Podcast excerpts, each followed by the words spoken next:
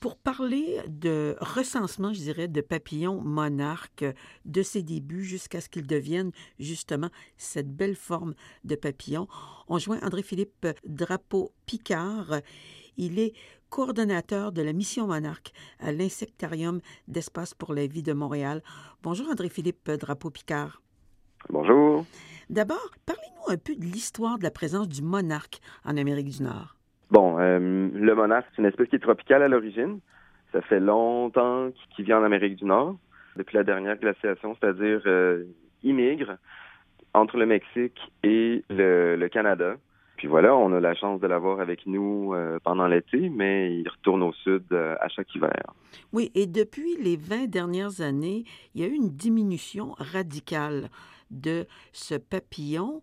Et là, l'année dernière, surtout sur l'est de l'Amérique du Nord, il y a eu une remontée. Mais comment se fait-il qu'il y a eu une telle diminution? Oui, il faut savoir qu'en Amérique du Nord, il y a deux populations euh, de monarques migrateurs. Il y en a une à l'ouest des Rocheuses, puis il y en a une à l'est. Puis les, deux populations ont, décliné euh, de façon très significative, là, comme vous disiez. On parle de 80% de déclin pour la population de l'Est, puis 90% pour la population de l'Ouest. Puis euh, pour la population de l'Est spécifiquement, on considère qu'il y a trois principaux facteurs qui expliquent ce déclin-là. Le premier, c'est la diminution de l'abondance de l'asclépiade. L'asclépiade, c'est la plante haute du monarque, donc c'est la seule plante sur laquelle les femelles vont pondre leurs œufs. C'est aussi la seule plante que la chenille de monarque mange. Donc, euh, pas d'asclépiade, pas de monarque. Puis il y en a moins de cette plante-là depuis qu'on utilise euh, des, herbicides très, très efficaces là, dans lesquels il y a du glyphosate, qui sont mhm. devenus très populaires à la fin des années 90. Ensuite de ça, il y a euh, l'activité forestière qui avait cours dans les habitats où le monarque va passer l'hiver au Mexique. Donc lui, il va pas à la plage euh, comme certains touristes pendant l'hiver, il va dans les montagnes, dans les forêts, puis jusqu'à récemment, il y avait de la coupe forestière dans ces endroits-là. Maintenant, c'est interdit, c'est contrôlé, mais ça a quand même eu un gros impact euh, sur la population. Et finalement, le troisième facteur, ce sont les fameux changements climatiques. Puis comment euh, les changements climatiques affectent le monarque? La principale, ce serait pendant la migration à l'automne, donc quand il part de chez nous pour aller jusqu'au Mexique. C'est de plus en plus difficile à cause des, euh, des tornades, des ouragans, puis des sécheresses qui sont plus fréquentes qu'avant. Là, avec la mission Monarque, vous essayez donc, euh, avec des bénévoles qui sont un peu partout euh, en Amérique du Nord, de les déceler sous différentes formes. Hein? Parce qu'avant de devenir un papillon, on est autre chose. Est-ce que c'est compliqué de former les gens pour qu'ils puissent reconnaître les différentes formes avant, avant que le papillon arrive? Euh, oui, donc Mission Monarque, c'est un programme de sciences participatives. Donc n'importe qui peut participer qu'on ait une formation scientifique ou pas, et ça pendant tout l'été. Sur notre site web, il y a des fiches d'identification qu'on peut utiliser pour euh, pour identifier les différentes espèces d'asclépiades, par exemple, parce que on en a euh, quelques espèces au Canada, puis 90 à peu près à l'échelle de l'Amérique du Nord, pour vous donner une idée. Puis le monarque peut toutes les utiliser. Donc, on a des fiches pour identifier les asclépiades, on a des fiches pour identifier les différents euh, stades de vie du monarque, c'est-à-dire l'œuf, la chenille, la chrysalide, puis le, papillon adulte. Puis on a aussi des fiches pour identifier d'autres papillons qui ressemblent au monarque. Donc, avec ces outils-là, n'importe qui peut euh, aller dehors, trouver de la sclépiade, vérifier s'il y a des, euh, des monarques déçus. Nous, on est particulièrement intéressés par les, les, observations de chenilles parce qu'on veut, on veut connaître les habitats de reproduction du monarque.